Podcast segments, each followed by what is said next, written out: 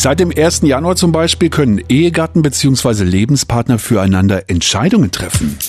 Ja, keiner denkt gern daran, aber es ist ihm wichtig. Denn was ist zu tun, wenn der Partner richtig krank wird? einen Unfall hat und äh, er nicht mehr selber entscheiden kann. In welchen Bereichen diese neue Regelung greift und wie lange, das weiß der Medizinrechtler Jörg Heinemann. Schönen guten Tag.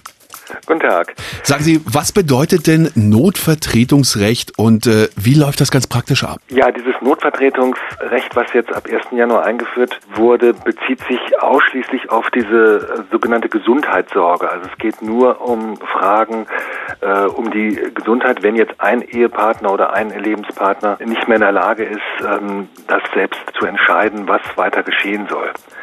Das bezieht sich auf alle Fragen, die letztlich mit dem Gesundheitssystem da zusammenhängen. Also ja, welche Behandlung soll durchgeführt werden, welche soll nicht durchgeführt werden.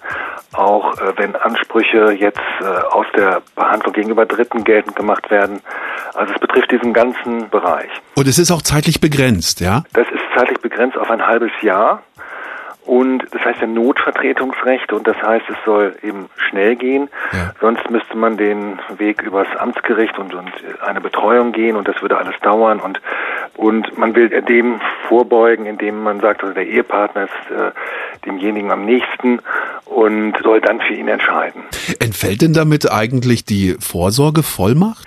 Nein, die entfällt nicht. Die Vorsorgevollmacht, die äh, ist auch in solchen Fällen vorrangig. Es ist ein reines Notvertretungsrecht für ein halbes Jahr. Warum hat man denn diese Regelung zum 01.01.23 eingeführt? Der Hintergrund ist, es wird hier die UN-Behindertenrechtskonvention letztlich auch umgesetzt. Das war auch einer der Hintergründe, dass man sagt, man soll das Selbstbestimmungsrecht des Behinderten möglichst ähm, fördern. Ne? Also man soll dem Willen desjenigen, der da vertreten werden muss, entsprechen.